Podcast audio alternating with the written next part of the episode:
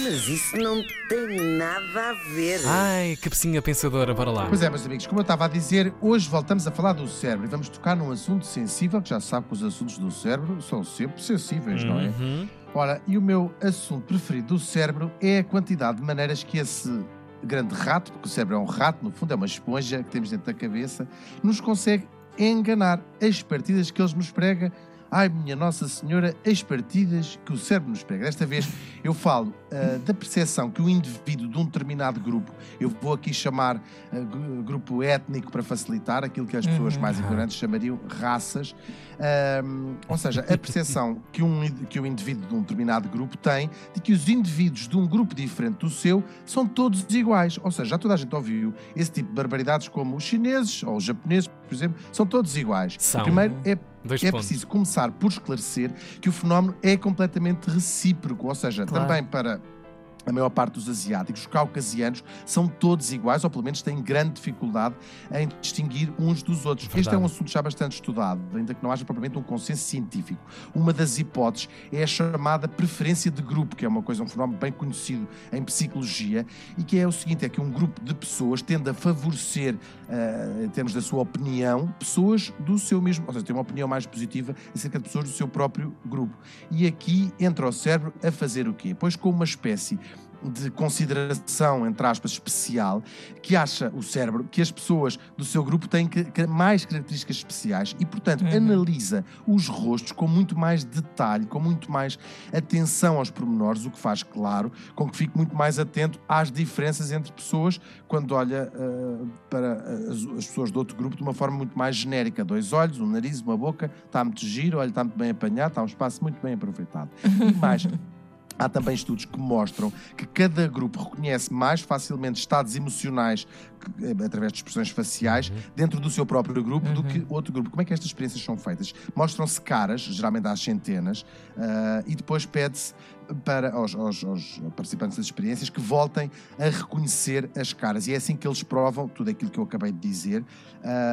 E mais, eles, eles depois fazem também umas perguntas que é que cara é que acha mais estereotipadas? E invariavelmente nós tendemos a achar mais estereotipadas as pessoas que fazem parte de outro grupo diferente do nosso. Todas estas teorias parecem ter que, de facto, também nas crianças, e há experiências que mostram que elas próprias têm dificuldade em distinguir caras ah, fora do seu grupo. E depois entra aqui outra explicação, a explicação social, ou seja, quão habituados estamos a ver pessoas do nosso grupo, portanto, estamos mais familiarizados com as suas características fisionómicas e ficamos, mais uma vez, ou fica o cérebro, muito mais atentos às diferenças entre si. É fácil então de perceber que quanto mais nos expusermos a caras de pessoas de grupos diferentes, mais facilidade teremos em perceber a individualidade de cada pessoa. Nós, por exemplo, quando viajamos para sítios mais longínquos, as pessoas que, que o fazem têm esta experiência, nós ah, vemos pessoas que não estamos habituados e, de início, parecem-nos de facto todas iguais, ou pelo menos todas parecidas, é verdade. e depois, se lá passarmos tempo suficiente, essa sensação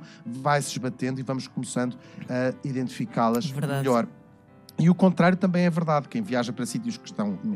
Quem for caucasiano e viaja para sítios, por exemplo, na Ásia, ah, muitas vezes percebemos que também essas pessoas têm tendência a achar os caucasianos, ah, no caso, ah, estou a falar do meu, que também ah, é, ah, nos parece, parecemos também todos iguais.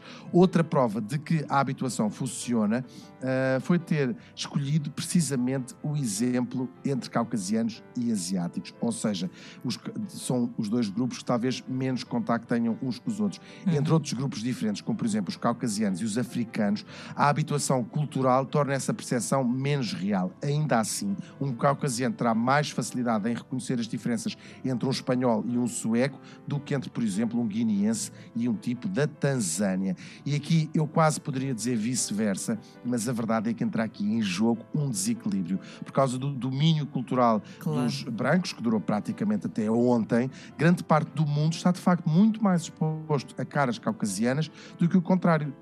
Só nas últimas décadas, com finalmente a ocupação da esfera pública, artística, política, social, etc., de outros grupos, é que também os caucasianos vão habituando às subtilezas e às diferenças entre os rostos. Chama-se isto ensinar o cérebro a ter muito. A ter mundo, digo. Ainda assim, há imensas histórias e relatos de situações muito embaraçosas de celebridades afro-americanas que são constantemente confundidas umas com as outras. Mas também ao contrário, encontrei uma- um, crítico de cinema que diz, afro-americano muito engraçado, que diz que não percebeu nada do Departed porque não consegue perceber a diferença entre Leonardo DiCaprio e Matt Damon. Uau! É incrível. lá está. É, é incrível. E se isto pode parecer uma curiosidade científica, uma partida do cérebro, a verdade é que tem resultados trágicos em termos pessoais. Para além daqueles todos que nós calculamos, imaginem, isto é particularmente grave na identificação de suspeitos por parte de testemunhas de um crime e prejudica quase sempre os mesmos, não é? O cérebro é um órgão fantástico, mas isto é pura biologia.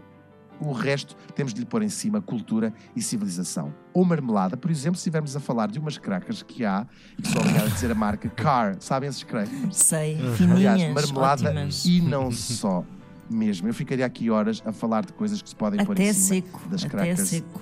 Car, até secas. Mas isso, claro, vocês já sabem que não tinha a Rita Graça É o que eu acho. Mas isso não é tem nada a ver.